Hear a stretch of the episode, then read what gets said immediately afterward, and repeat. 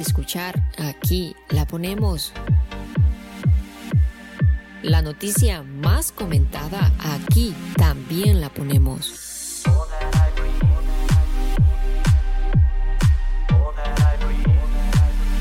Más radio, donde quieres estar siempre.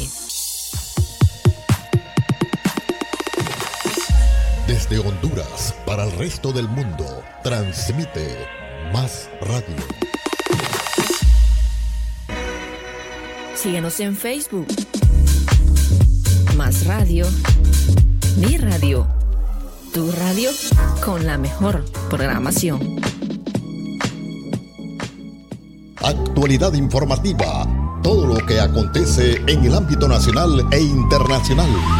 Los hechos más relevantes de Honduras y el mundo. Por Más Radio.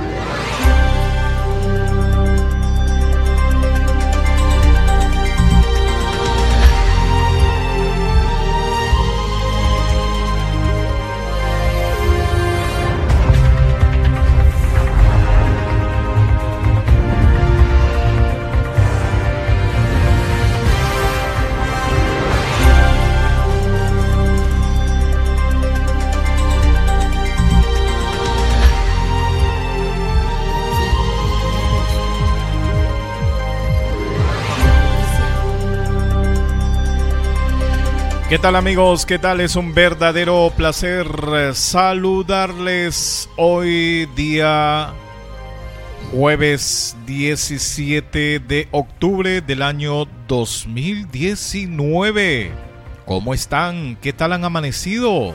Espero que muy bien el día de hoy. Les saludamos con todo cariño a toda nuestra a toda nuestra gente que está pendiente de estas transmisiones informativas.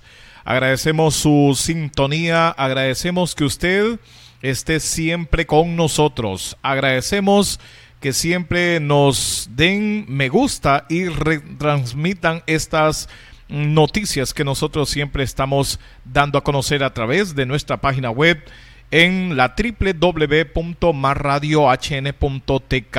Vamos a comenzar con información importantísima tenemos en la línea telefónica a nuestro compañero corresponsal en Villanueva Cortés, Celín Gutiérrez. Celín Gutiérrez, ¿qué nos cuenta? ¿Cómo está? ¿Cómo está el clima por aquel sector? Adelante. Bien, muy buenos días, oyentes de Actualidad Informativa Más Radio. Eh, estamos en vivo y en directo desde el municipio de Honduras, Villanueva Cortés. Eh, una mañana muy fresca en el municipio luego de que se han registrado pues lluvias eh, en estos sectores. Eh, en estos momentos me encuentro Pedro Badí con el registrador eh, del registro de las personas, Maridani Rosa, que nos va a estar hablando acerca de cómo están los trámites. ya que se acerca también temporada navideña, cómo va a cerrar el, registro de las personas en este municipio de Villanueva Cortés. Maridani, estamos en vivo y en directo para más radio actualidad informativa. ¿Cómo está la situación en el registro de las personas en Villanueva Cortés?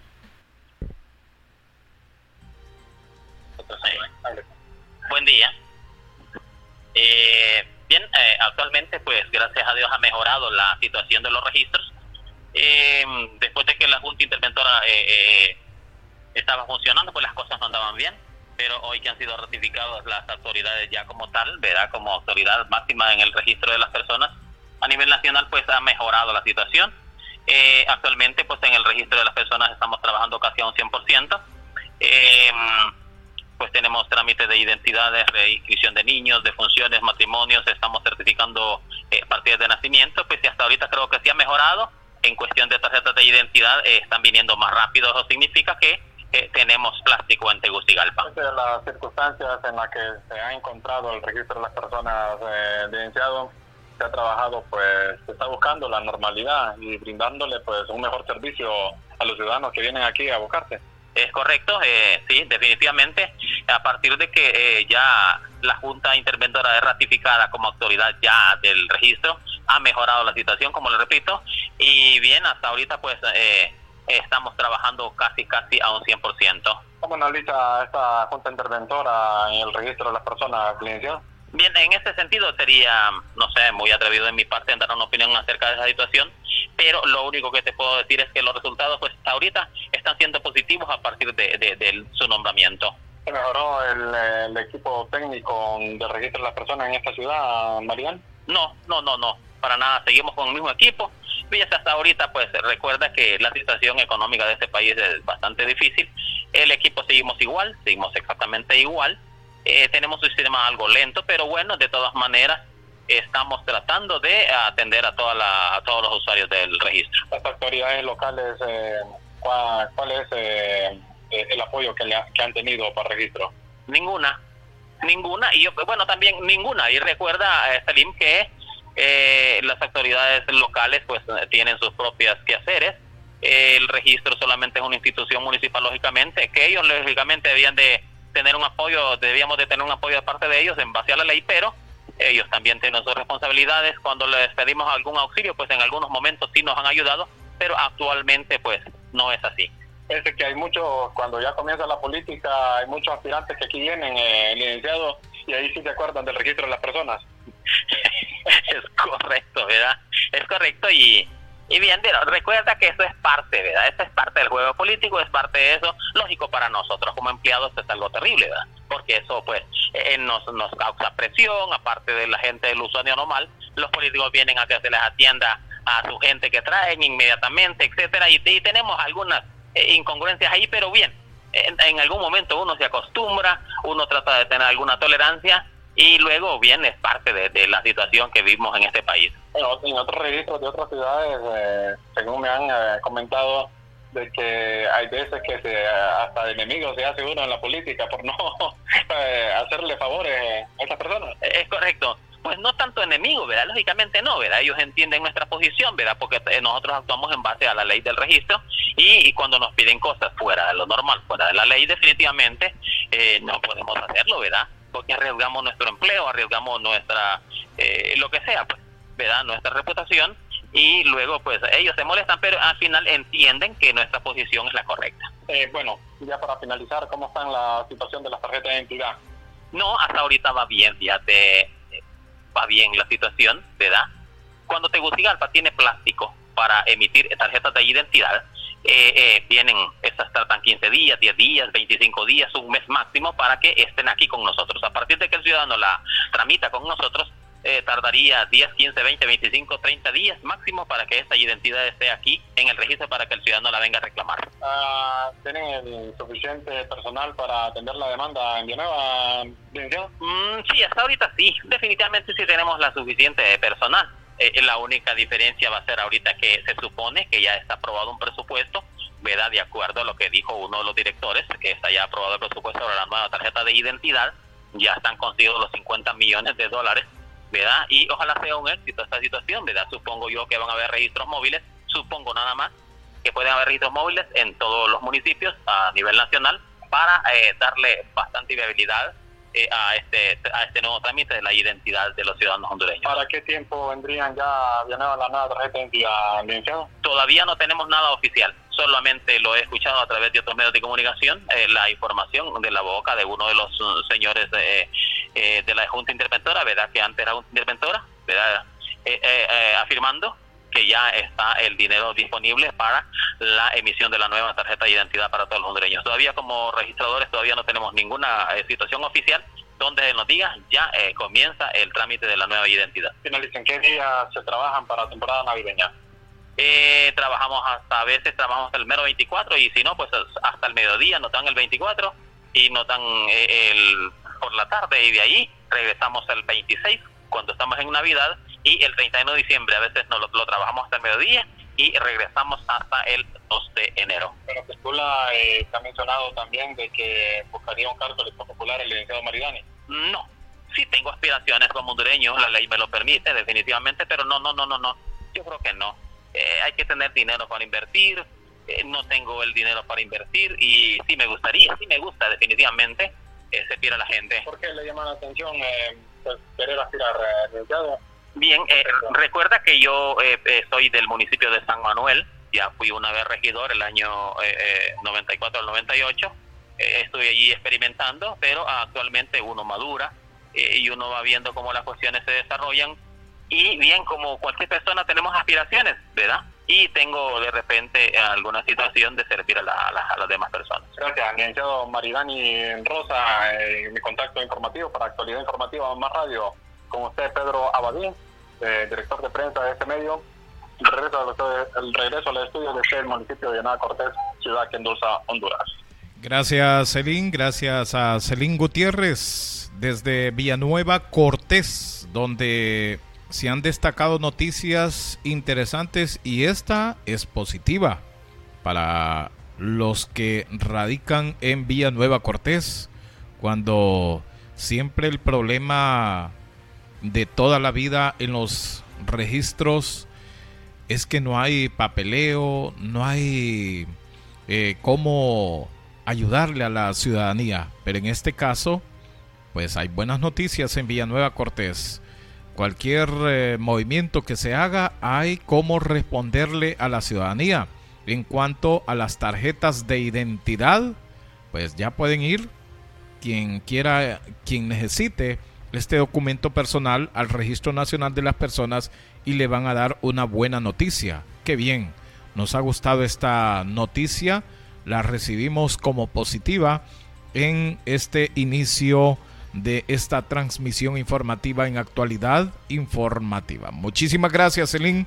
Gracias por ponernos al tanto que al menos en Nueva Cortés en el Registro Nacional de las Personas están trabajando muy bien porque tienen toda la documentación requerida. Son las 8 de la mañana con 19 minutos, 8 con 19 minutos en actualidad informativa. Es Celín Gutiérrez que nos dio esa información desde Nueva Cortés. Actualidad informativa, todo lo que acontece en el ámbito nacional e internacional. Los hechos más relevantes de Honduras y el mundo el país más violento del mundo, en corto tiempo dejó de serlo. Un trabajo de todo el pueblo hondureño con decisión y sin temor. Medidas valientes e históricas cambiaron el rumbo de un país que parecía perdido. Hoy, los que le hicieron tanto daño a la patria en total impunidad y con el apoyo de sectores con intereses políticos, quieren manchar el esfuerzo de quienes dijeron basta e hicieron lo que tenían que hacer. No nos van a detener. Síguenos en Facebook. Más Radio. Mi radio. Tu radio con la mejor programación. Tenemos las 8 de la mañana con 20 minutos, 8 con 20 minutos, auditorio de Más Radio, actualidad informativa. Muchísimas gracias para Arnold García que está pendiente de esta transmisión. Muchísimas gracias Arnold. Gracias ahí, saludos para tu mamá, para tus hermanos, para toda la familia, para toda la familia. Siempre están pendientes. Muchísimas gracias. Muchísimas gracias a todos, en especial en esta hermosa mañana. Para todos los amigos que están pendientes a través de la www.marradiohn.tk. Ahí está. Hoy como amanecimos, Amanecimos con una temperatura de 24 grados centígrados. El clima que usted está sintiendo, la temperatura es de 25 grados. 25 grados, 25 grados centígrados. En el progreso, en San Pedro Sula, también están a 25 grados centígrados. Mientras tanto, ya en Tegucigalpa están a 16 grados.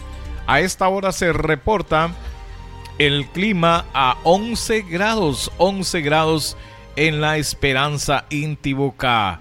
Así está el clima, así está la temperatura.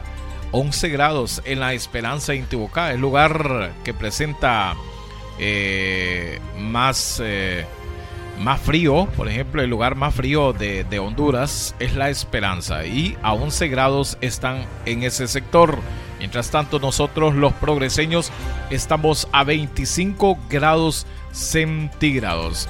Escuchemos la información con Senaos de Copeco, donde ya nos informan cómo estarán las condiciones climatológicas para las próximas horas. Las condiciones del tiempo para hoy jueves 17 de octubre tenemos condiciones mayormente secas y estables sobre el territorio nacional.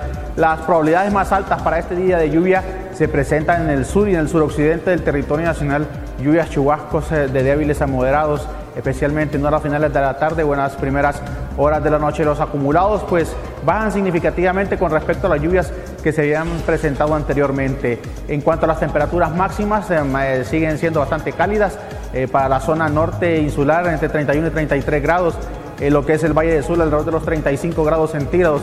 Aquí en la parte central, entre 29 y 31 grados. En la parte oriental del territorio nacional podría alcanzar hasta 32 grados centígrados. Sobre el occidente del territorio nacional, entre 29 y 31 grados hasta 25 para lo que es la meseta de la Esperanza y la región sur, una temperatura máxima alrededor de los 34 grados centígrados. Oleaje bastante normal en el Caribe de 1 a 3 pies con máximos de 4 y en el Golfo de Fonseca de 2 a 4 con máximos de 5 pies. Desde Senado Copeco, Mario Centeno.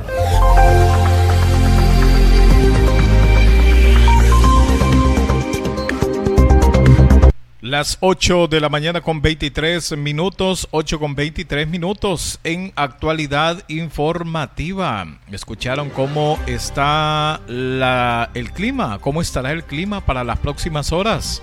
Mario Centeno, meteorólogo de Senaos Copeco, nos manifestó que para hoy jueves se prevén condiciones mayormente secas y estables sobre el territorio nacional, a excepción de las regiones suroccidental y sur, donde existen probabilidades altas de precipitaciones. Es así como está ya dando ese pronóstico de Senaos Copeco. Mientras tanto, escuchemos, mientras tanto, Copeco está eh, bueno, está manteniendo, está manteniendo, sigue manteniendo en alerta verde los departamentos de Copán, Ocotepeque, Lempira, Intibocá, La Paz, eh, Valle, Choluteca y los municipios aledaños a la ribera del río Ulúa, donde se han destacado siempre desbordes de ríos, pero en esta ocasión podemos decir que todo ha mejorado. En la ribera del río Ulúa, la alerta abarca los municipios de Pimienta, Potreríos, Villanueva y San Manuel en el departamento eh, de Cortés. Así está eh, el clima para estas próximas horas y esta alerta verde se mantiene para varios departamentos. Queda sin ningún nivel de alerta el departamento de Lloro.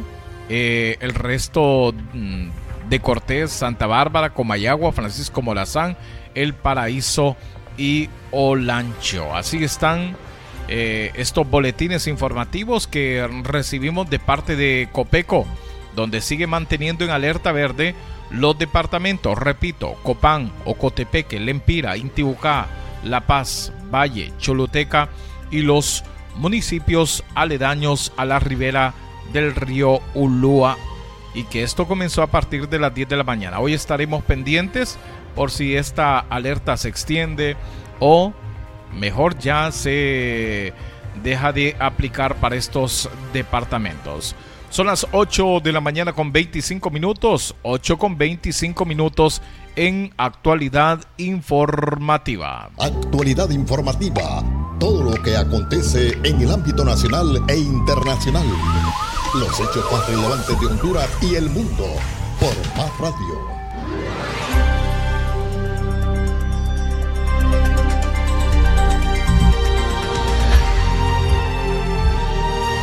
Ocho de la mañana con 26 minutos, 8.26 minutos.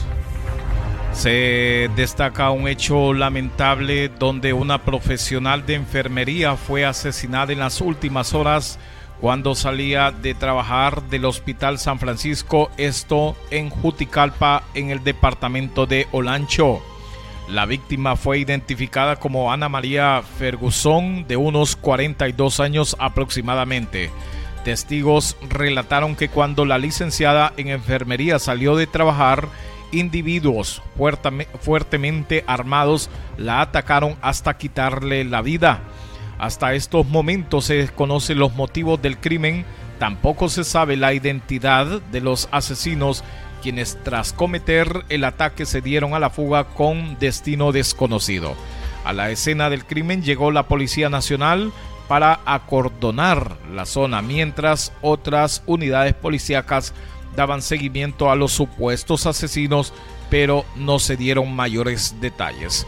Esto ocurrió en las últimas horas con una profesional de enfermería que fue víctima de eh, desconocidos y ha perdido la vida de manera violenta. Esto en Juticalpa, en el departamento de Olancho. Son las 8 de la mañana con 27 minutos. 8 con 27 minutos en actualidad informativa. Simpatizantes del Partido Liberal se manifiestan en Tegucigalpa. Son muchas las imágenes que hemos visto que han subido los simpatizantes del Partido Liberal. Son, bueno, estamos totalmente bien, bueno, viendo tanta imagen, ¿verdad? Que muchos simpatizantes del Partido Liberal han publicado en las redes sociales. Ayer se manifestaron porque están en contra de la entrada en vigencia del nuevo Código Penal. Además están exigiendo la renuncia del presidente Juan Orlando Hernández. El presidente del Consejo Central Ejecutivo del Partido Liberal, Luis Zelaya, encabezó la manifestación y dijo textualmente, estamos en contra de la actual administración gubernamental, manifestó inicialmente el titular del Partido Liberal. Además dijo, agradezco la presencia de todo el liberalismo por esta causa de país que desea que salga del poder el nepotismo, la corrupción, el narcotráfico, la desigualdad. Lo que queremos en Honduras es construir el Estado de Derecho, destruido en los últimos 15 años, agregó Zelaya. En ese sentido expresó que andamos los liberales dignos, dijo. El que anda aquí representa la dignidad del liberalismo, porque aquí no se le paga a nadie. Y el liberal que no está aquí es un servil y tiene grillete del partido de gobierno. Los simpatizantes que se dieron cita a eso de las 10 de la mañana ayer en el Instituto Político de donde partió la manifestación con destino a la casa presidencial en el Boulevard Kuwait de la capital. La manifestación de este instituto se realizó paralelamente a la convocada por el Consejo Nacional Anticorrupción, que logró presentar más de 7.000 firmas ante el Congreso Nacional para evitar que entre en vigencia el nuevo Código Penal. Son las 8 de la mañana con 30 minutos. 8 con 30 minutos en actualidad informativa. Síguenos en Facebook. Más radio. Mi radio.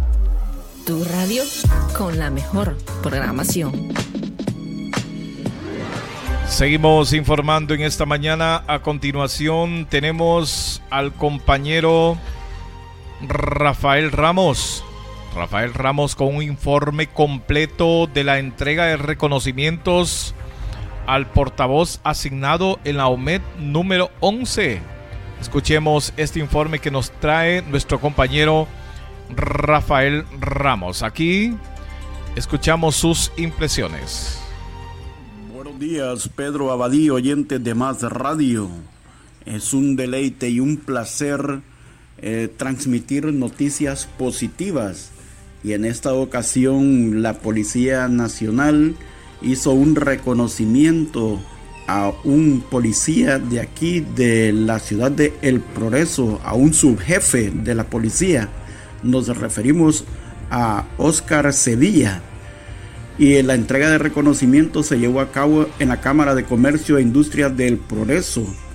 Este fue el lugar donde se hizo esta entrega el día miércoles 16 de octubre a partir de las 10 y media de la mañana en el auditorio de la Cámara de Comercio e Industria del Progreso se realizó la ceremonia especial de entrega de reconocimientos a funcionarios de la Policía Nacional asignados en Unidad Metropolitana de Policía número 11 con sede en la ciudad del Progreso. Entre los funcionarios que recibieron reconocimiento figuró el suboficial jefe Oscar Garay Sevilla, portavoz oficial de la Dirección de Comunicaciones Estratégicas de la Policía Nacional en la UMED 11, quien recibió de manos del señor jefe regional noroccidental de la Policía Nacional, comisionado de Policía, don Miguel Roberto Pérez Suazo, dos reconocimientos. El primero consiste en una carta de encomio firmada por el señor comandante de la UMED 11, el subcomisionado de la policía, don Adolfo Ernesto Ordóñez Bardales, reconociendo la brillante actuación realizada por este funcionario de la Policía Nacional, poniendo en alto el nombre de esta institución responsable del bienestar y la seguridad de nuestro pueblo.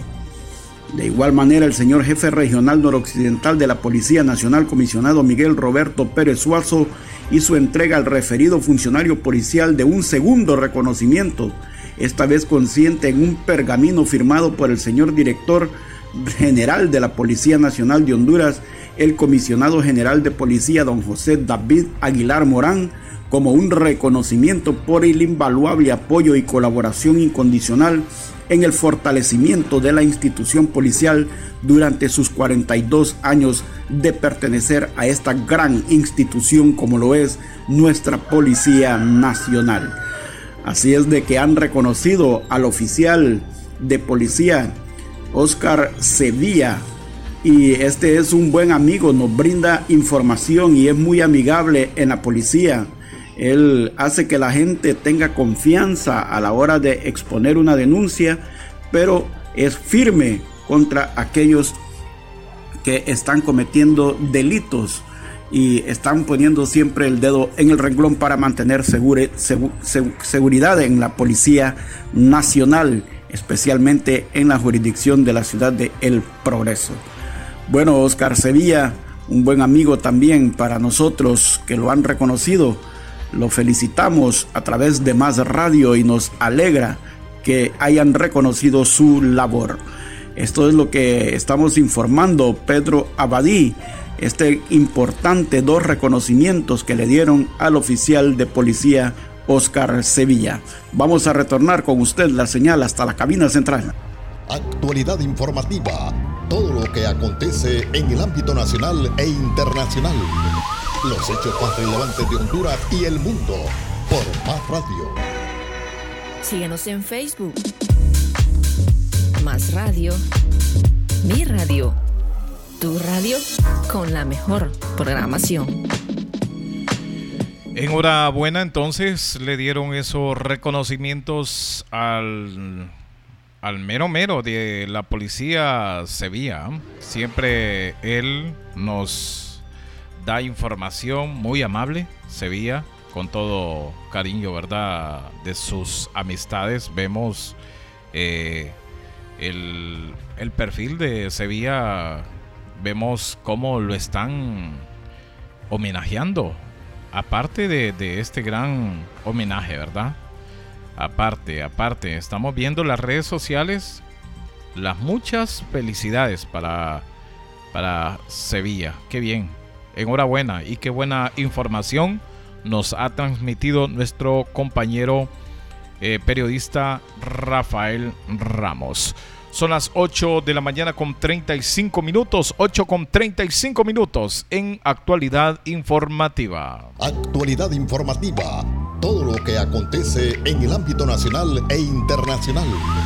Los hechos más relevantes de Honduras y el mundo por Más Radio. El país más violento del mundo en corto tiempo dejó de serlo. Un trabajo de todo el pueblo hondureño con decisión y sin temor. Medidas valientes e históricas cambiaron el rumbo de un país que parecía perdido. Hoy, los que le hicieron tanto daño a la patria en total impunidad y con el apoyo de sectores con intereses políticos, quieren manchar el esfuerzo de quienes dijeron basta e hicieron lo que tenían que hacer. No nos van a detener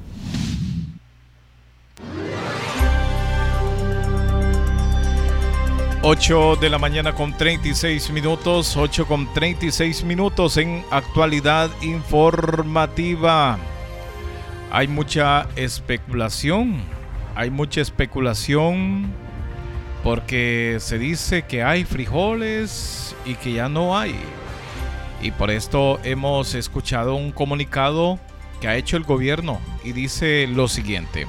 A fin de asegurar la reserva estratégica de frijol, las autoridades de la Secretaría de Desarrollo Económico y Agricultura y Ganadería han supervisado la entrada de los primeros 20 mil quintales de frijol rojo de un total de 45 mil quintales que serán adquiridos por el gobierno en lo que resta de la cosecha de primera.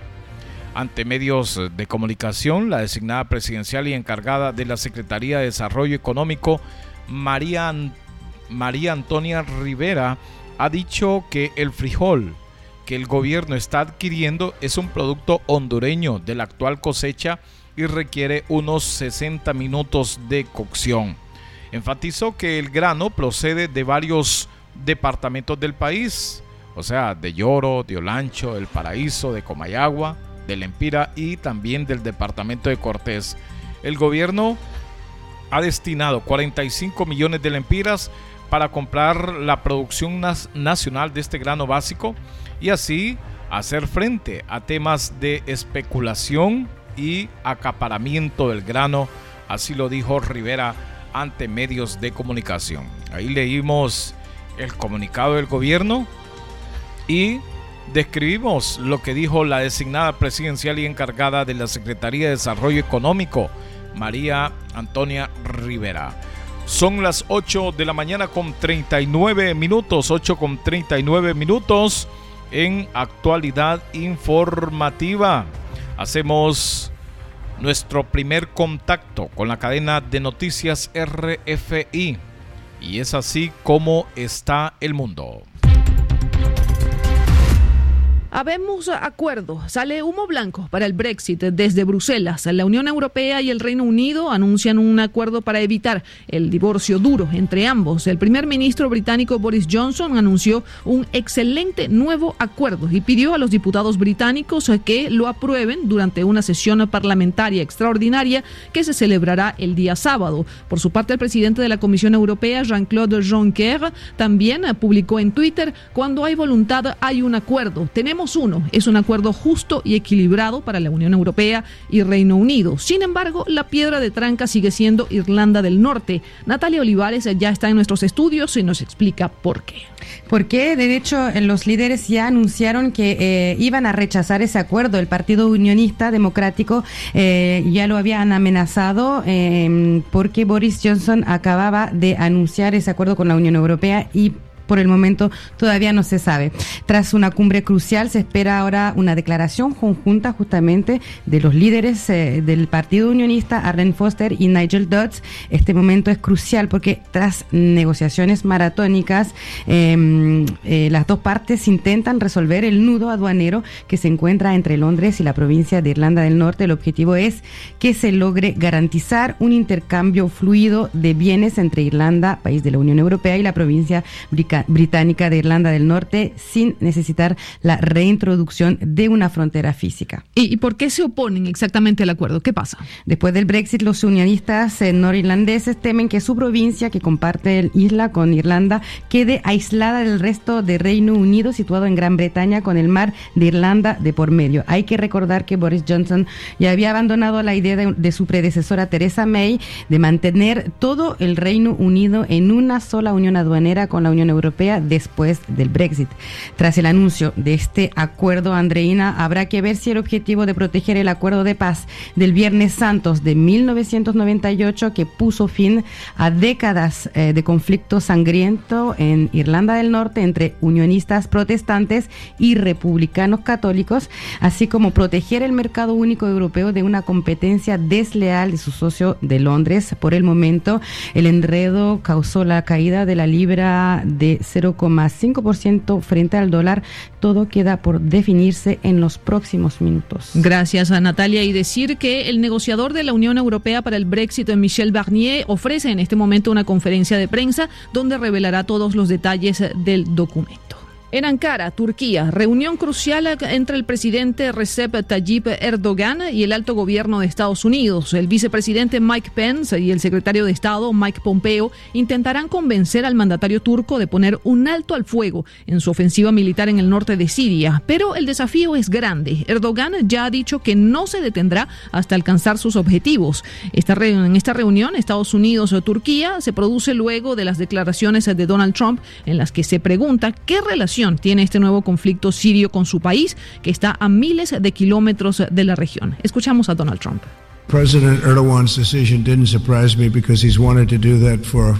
La decisión del presidente Erdogan no me sorprendió porque es lo que quería hacer desde hace tiempo. Nuestros soldados salieron de la zona fronteriza con Siria. Me pregunto, ¿por qué protegemos Siria?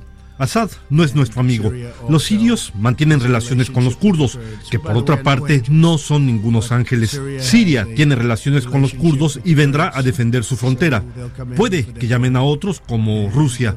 Y francamente, si Rusia ayuda a proteger a los kurdos, será algo bueno. ¿Qué tiene que ver todo esto con Estados Unidos? Si pelean en suelo sirio, ¿acaso debemos combatir un aliado de la OTAN? Ahora, el PKK, que es kurdo, es probablemente una amenaza terrorista más importante de lo que fue el autodenominado Estado Islámico. Rusia, Irán, Siria y en menor medida Turquía detestan al Estado Islámico tanto como nosotros pero es su parte del mundo. Estamos a más de 10.000 kilómetros de ellos. Hice campaña para traer las tropas a casa y es lo que hago. Hay que decir que la situación en el terreno, en el noreste de Siria, es difícil. Las ONGs locales dan cuenta de 300.000 desplazados en la última semana. Las asociaciones humanitarias y la prensa se han visto obligadas a salir del noreste de Siria, especialmente luego de la entrada en escena del ejército de Bashar al-Assad. Mustafa, habitante de la frontera sirio-turca, describe el panorama.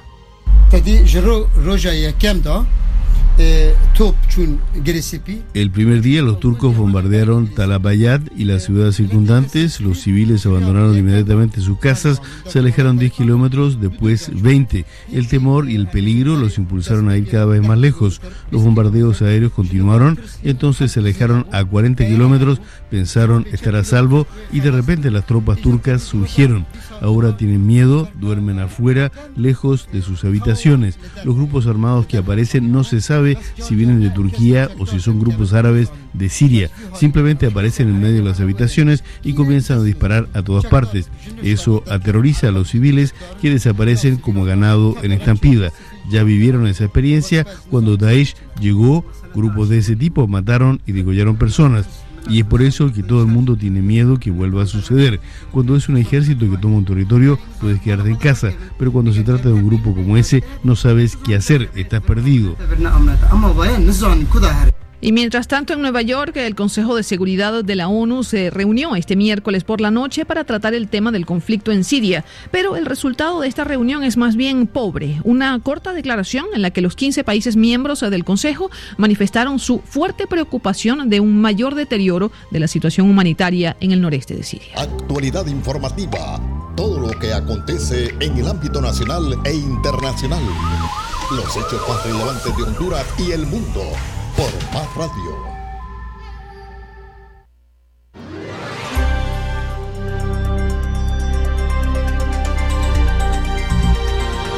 Ahí estaban las noticias internacionales, cortesía de RFI, las noticias más importantes, las noticias que usted escuchó, noticias internacionales, gracias a la cadena de noticias RFI siempre con actualidad informativa. Enfermeras auxiliares convocan a asambleas informativas. El presidente de la Asociación Nacional de Enfermeras y Enfermeros Auxiliares de Honduras, Josué Orellana, está anunciando la realización de asambleas informativas.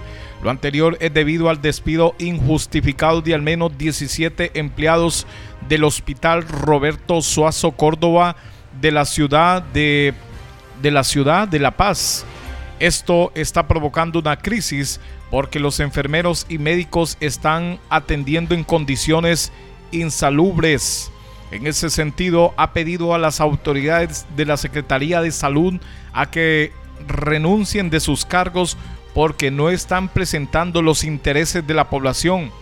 Hoy inician las asambleas informativas, esto en La Paz, y mañana se estarán incorporando los municipios de toda la zona central del país, advirtió Orellana. Por eso el viernes estaremos en La Paz para realizar un plantón. Por eso convocamos a toda la población porque ellos son los más afectados.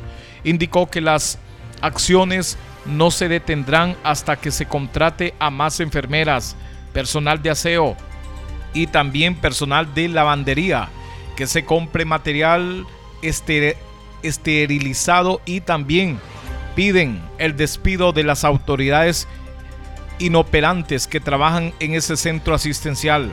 Finalmente ha pedido a la Agencia Técnica de Investigación a que investigue quiénes fueron los que llevaron a la crisis de ese, de ese centro asistencial, pues eso tiene nombre y apellido, que los lleven a la cárcel y que paguen por lo que han hecho.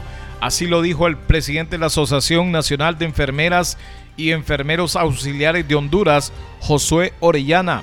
Anunció la realización de asambleas informativas, esto en la ciudad de La Paz.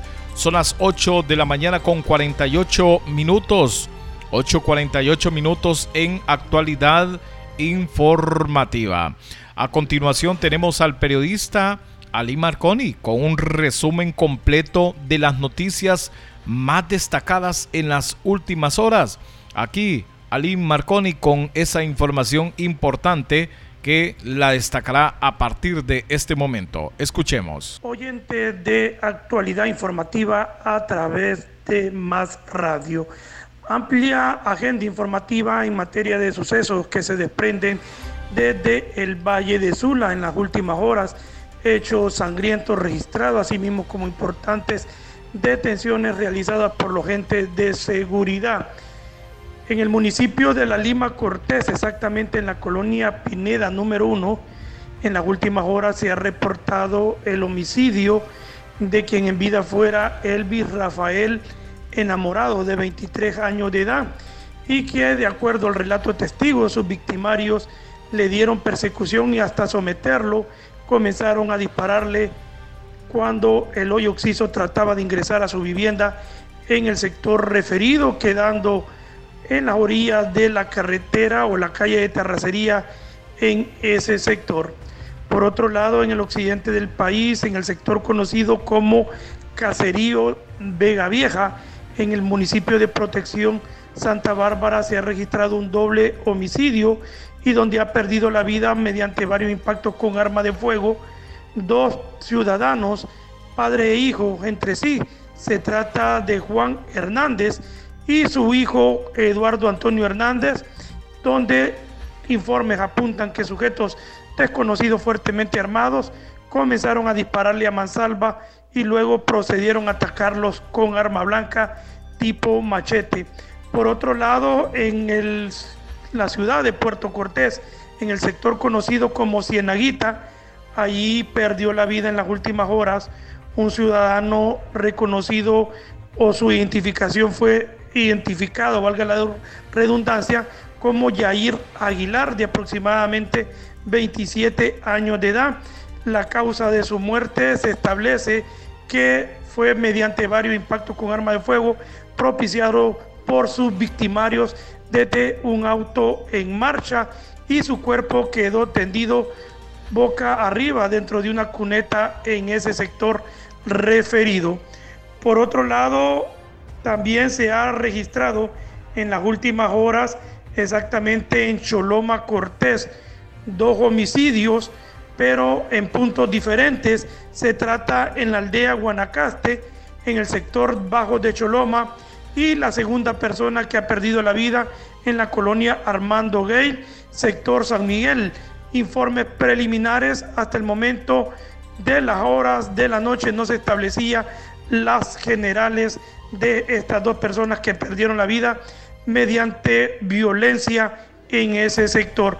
Por otro lado, la Policía Nacional ha reportado por parte de los progenitores de una menor que responde al nombre de Marta Nicole Flores Tábora, han retirado la denuncia luego de que la joven referida estuviera desaparecida y que ha sido recuperado eh, en el seno de su hogar la menor y donde pues agradecen los progenitores la colaboración a los medios de comunicación, a las organizaciones que prestaron la ayuda para recuperar a la menor Marta Nicole Flores Tábora de 12 años de edad. Por otro lado, lamentable otro hecho que se ha registrado en la ciudad de Puerto Cortés, en el barrio Buenos Aires, Hay un menor de 13 años, Pedro Abadí, oyente de actualidad informativa, ha tomado la desacertada decisión, la fatal decisión de acabar con su vida mediante ahorcamiento. Se trata de un menor de 13 años de edad que luego de que sus padres pues lo dejaran en su habitación en soledad tomó esa eh, fatal decisión, no se establecieron las causas o el motivo por cual el menor se haya suicidado o se haya quitado la vida, no se estableció asimismo la identificación protegiendo por eh, debido a la edad de Eloy Oxiso, 13 años, el menor, este hecho registrado en el barrio Buenos Aires, en Puerto Cortés. Y finalizando este informe, resumen breve de sucesos registrados en el Valle de Sula, Pedro Abadí, la Policía Nacional ha detenido en Choloma Cortés una jovencita de 16 años por el supuesto delito de tentativa de homicidio en perjuicio de un taxista. Se trata de Ruth Noemí Cáceres Pineda, de 16 años de edad, detenida por el intento de homicidio en contra de un taxista en el punto de Choloma, en Jutosa.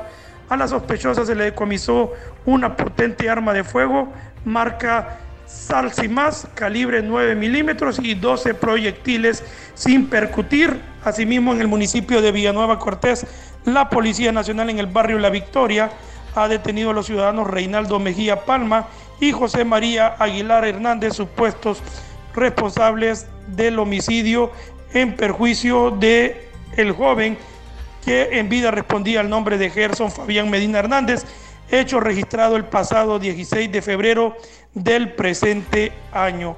Esto es lo más relevante que podemos informar en materia de sucesos que se desprenden desde el Valle de Sula. Para su noticiero Actualidad Informativa de Más Radio, le ha informado su corresponsal Ali Marconi. Con usted nuevamente, Pedro Abadí. Actualidad informativa. Todo lo que acontece en el ámbito nacional e internacional. Los hechos más relevantes de Honduras y el mundo por Más Radio.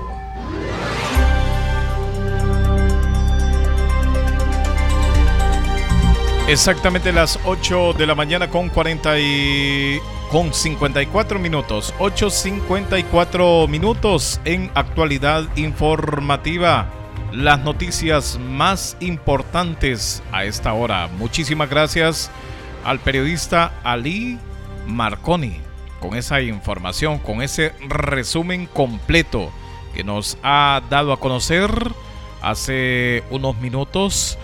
Teníamos también la comunicación con el periodista Celín Gutiérrez nos contaba cómo está la situación en el Registro Nacional de las Personas en Villanueva. Ya escucharon los habitantes de Villanueva que pueden ir al registro porque tiene toda clase de papeleo, toda clase de documentación, la que usted requiera. Hoy le estarán atendiendo muy bien porque nos manifestaba ahí el encargado, el gerente encargado del Registro Nacional de las Personas que sí cuentan con todo el papeleo necesario para atender a la ciudadanía. Las 8 de la mañana con 56 minutos en actualidad informativa, siempre con las noticias más importantes y las noticias de carácter nacional, donde también se había eh, mencionado de los racionamientos de agua en la capital hondureña. El SANAA está anunciando en un comunicado que continuarán los racionamientos de agua. Con las últimas precipitaciones, la represa Los Laureles alcanzó su capacidad máxima. Sin embargo, los racionamientos continuarán en la capital del país. Así lo informó el gerente de la División Metropolitana del Servicio Autónomo Nacional de Acueductos y Alcantarillados, Carlos Hernández, quien está advirtiendo que pese a la situación del embalse de los laureles, los racionamientos van a continuar en la misma frecuencia de suministro del vital líquido cada siete días. Qué lamentable.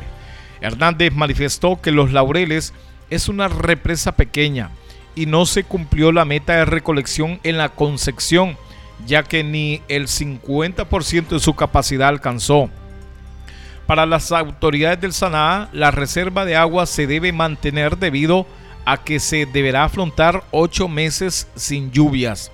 No, no obstante, aunque para este día se esperan condiciones climatológicas secas, según lo que habían dado el pronóstico en meteorología, las lluvias continuarán registrándose en varias zonas de Honduras, específicamente en la región centro, sur y oriente. Ahí está.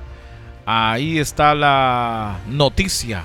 La capital tendrá siempre este problema del servicio del agua potable. Y las autoridades del Saná están informando que pese a que los laureles alcanzó su capacidad máxima, continuarán los racionamientos y cada siete días tendrán el vital líquido los habitantes de la capital. Lamentable lo que está pasando para los que viven en Tegucigalpa. Es un problema que ha venido existiendo desde, uh, desde hace mucho tiempo. Y esto no lo han podido arreglar, este problema. Y cada vez las condiciones son peores, se empeora cada vez más. Si antes eran dos, hoy ya son siete días los que van a estar sin el servicio de agua potable. Las 8 de la mañana con 58 minutos, 8 con 58 minutos en actualidad informativa. Rafael Ramos, saludos para el periodista, para el compañero que siempre nos da información importante para Marlen Quintana de parte de Jessica Chicas. Saludos Pedro, bendiciones. Saludos a mi amiga Marlene Quintana. Bueno, ahí está el saludo. Con todo cariño para Marlene que ha estado siempre pendiente de estas eh, transmisiones. De igualmente, de igual manera, saludamos a Jessica Chicas, a toda nuestra gente por ahí que está pendiente está pendiente hoy precisamente ahí don Marvin Pineda, que no se despega de más radio y de eh, esa transmisión como siempre, ¿verdad? Que hacemos a través de nuestra página web. Muchísimas gracias a todos, a José Pineda, a Carlos Chi, a Elsie Marina Ortiz, a Arnold. Arnold, estaba conectado Arnold, Jessica. Así que saludos y gracias por estar con nosotros en esta hora. Gracias a usted por continuar con más radio. En otras noticias de carácter nacional, ministra de Salud anuncia intervención de siete hospitales públicos de Honduras.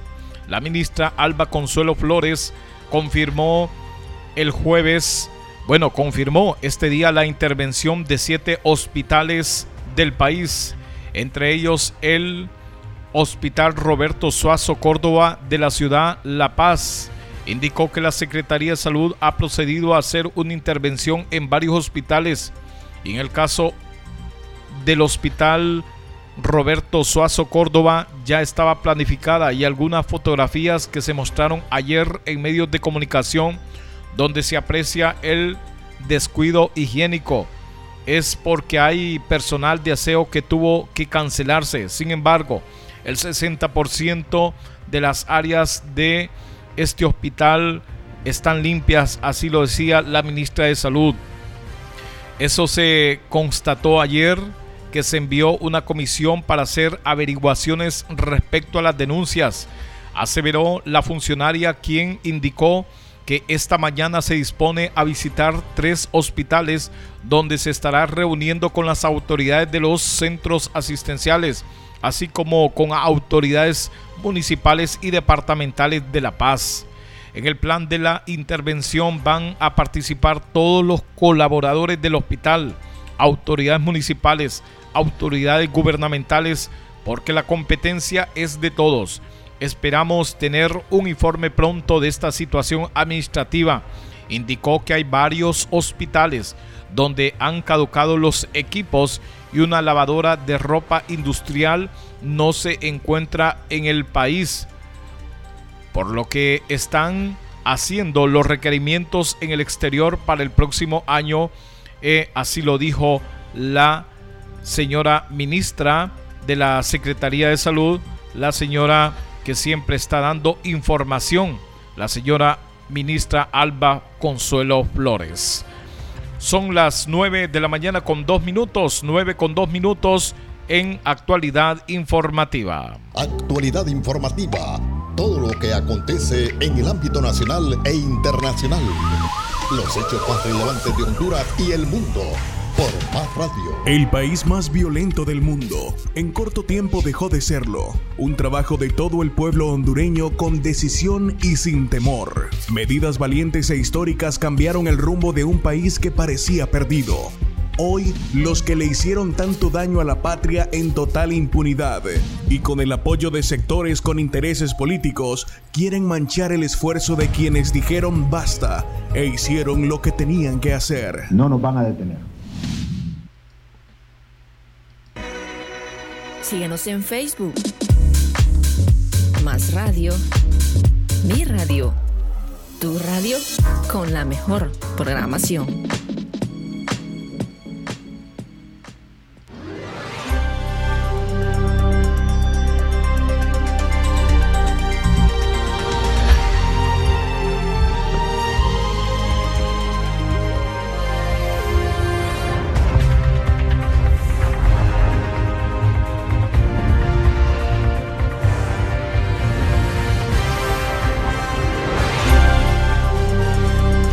Son las 9 de la mañana con 3 minutos, 9 con 3 minutos en actualidad informativa, 9 con 3 minutos. Agradecemos su sintonía a esta hora. Muchas gracias. Ahora hacemos nuestro segundo contacto con la cadena de noticias RFI. Y es así como está el mundo. Las noticias más importantes.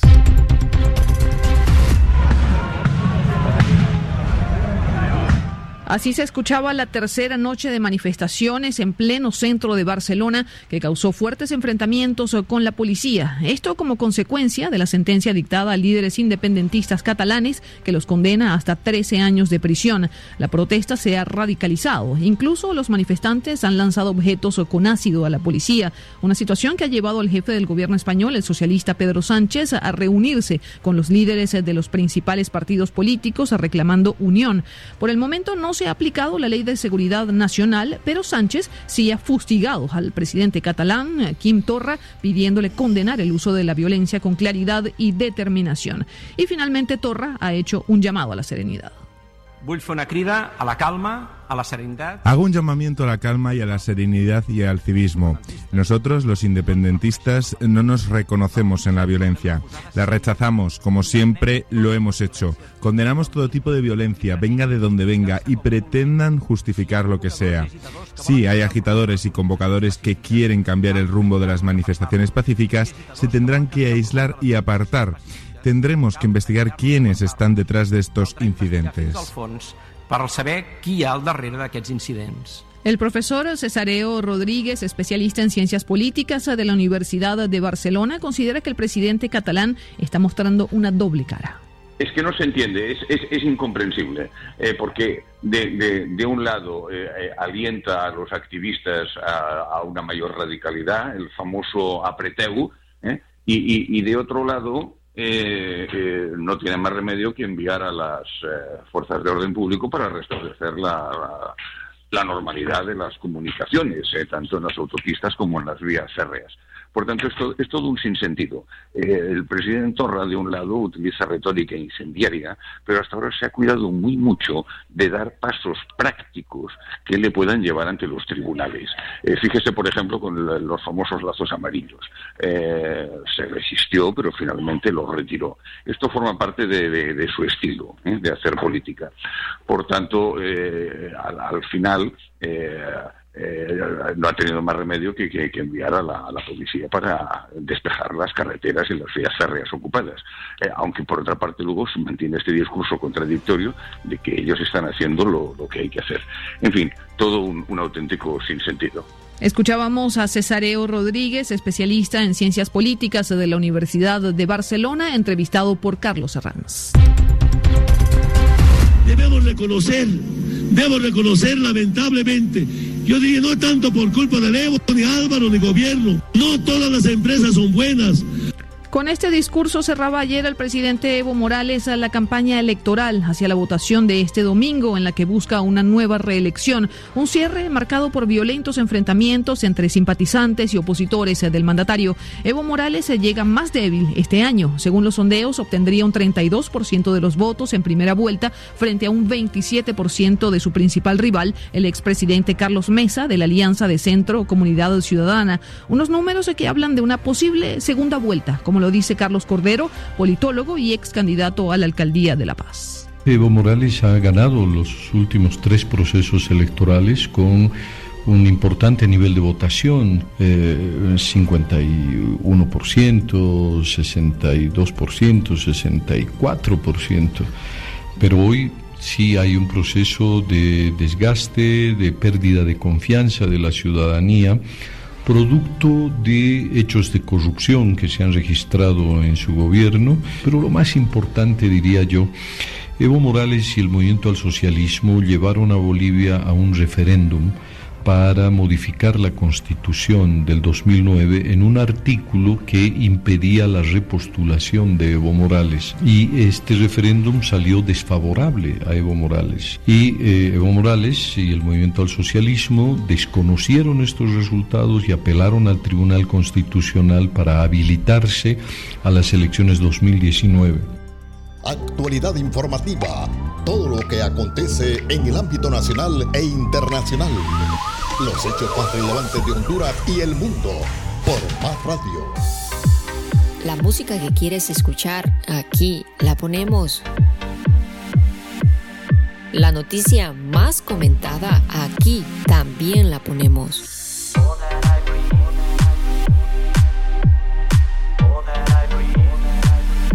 Más radio, donde quieres estar siempre.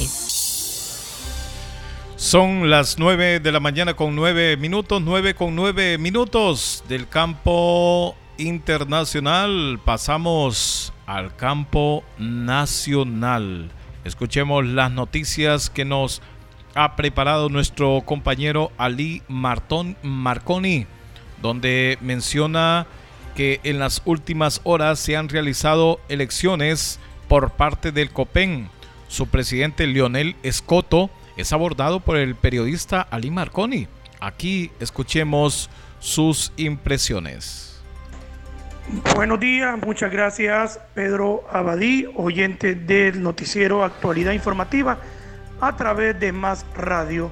En las últimas horas se han realizado elecciones para cambio de junta directiva en el Colegio de Profesores de Educación Media, el COPEN.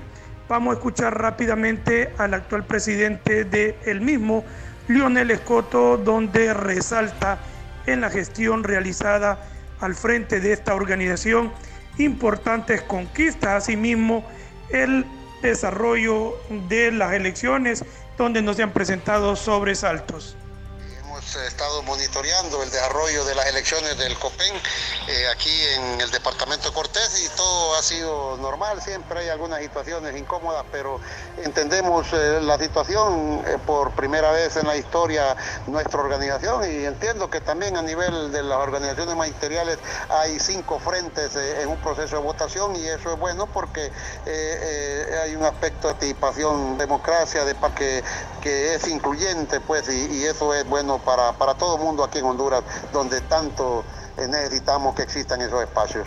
Ahora bien, ¿cuáles son los principales retos a asumir, profesor, para los agremiados del COPEN y eh, cuáles serían esas mejoras, esas oportunidades de mejora que ya están identificadas? Eh, sí, no, hay muchas cuestiones en las cuales pues eh, nosotros de alguna forma hemos estado trabajando y esperamos pues que, que los compañeros que, que, nos sucedan en el cargo, compañeras, pues nos puedan, puedan seguir o puedan desarrollar un mejor trabajo, pues en eso estamos eh, nosotros eh, hemos tenido también una muy buena participación a nivel de la plataforma, entiendo, eh, ha sido muy bien valorado por los compañeros.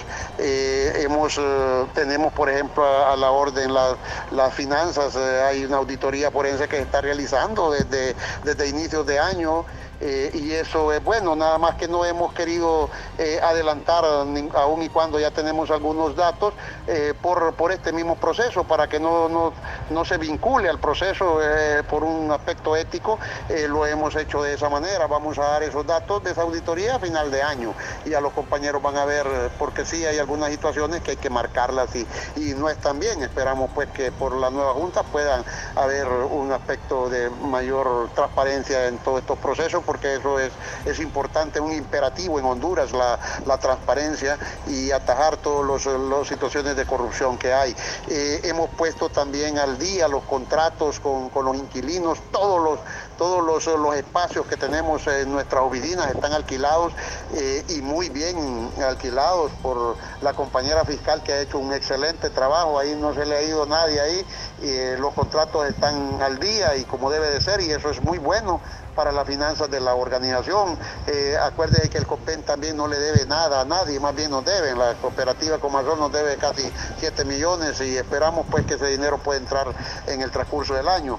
Y tenemos las casas COPEN a nivel nacional, que son nuestras, no las debemos a nadie, un club campestre en el Zamorano, que es una belleza, no se le debe a nadie, eh, los dos edificios y recientemente eh, en nuestra gestión compramos un terreno, una manzana, 10 mil varas cuadradas en Omoa, eh, frente al, mar, frente al océano Atlántico, le decía, decía, un compañero ahí, y que es una belleza.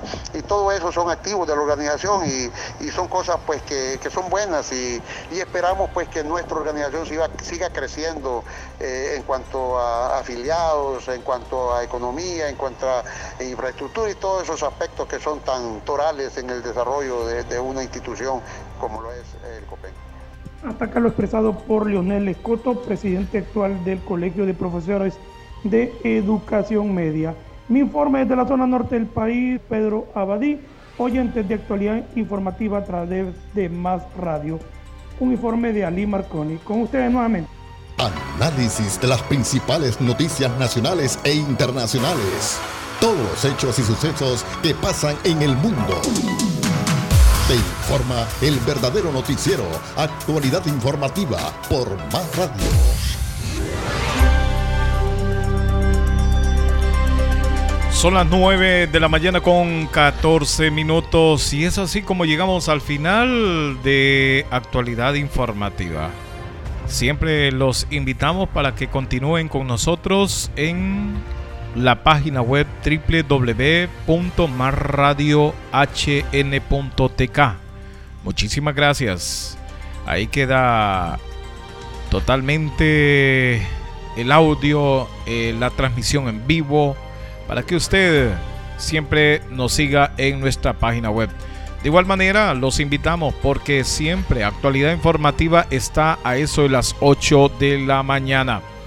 Quiero, antes de despedirme, quiero agradecer a toda nuestra gente que nos ha estado escuchando siempre. A Arnold García, a Elsie Marina Ortiz, a don Carlos Chi, a José Pineda, a Jessica Chicas, que está pendiente, al periodista Rafael Ramos, que monitorea siempre más radio, y a don Adán Ávila, que se acaba de conectar. Saludos para toda la familia ahí, don Adán gracias por estar con nosotros. A Mario Fernando Cruz Lanza, a Rafael Mairena, saludos para él también, ¿verdad? Y muchas gracias por estar con nosotros. Es así como llegamos al final de su noticiario. Para las personas que no lograron escucharlo, pues estaremos ahí. Vamos a subir el noticiero a la página de, de Facebook para que cuando quieras lo puedas escuchar.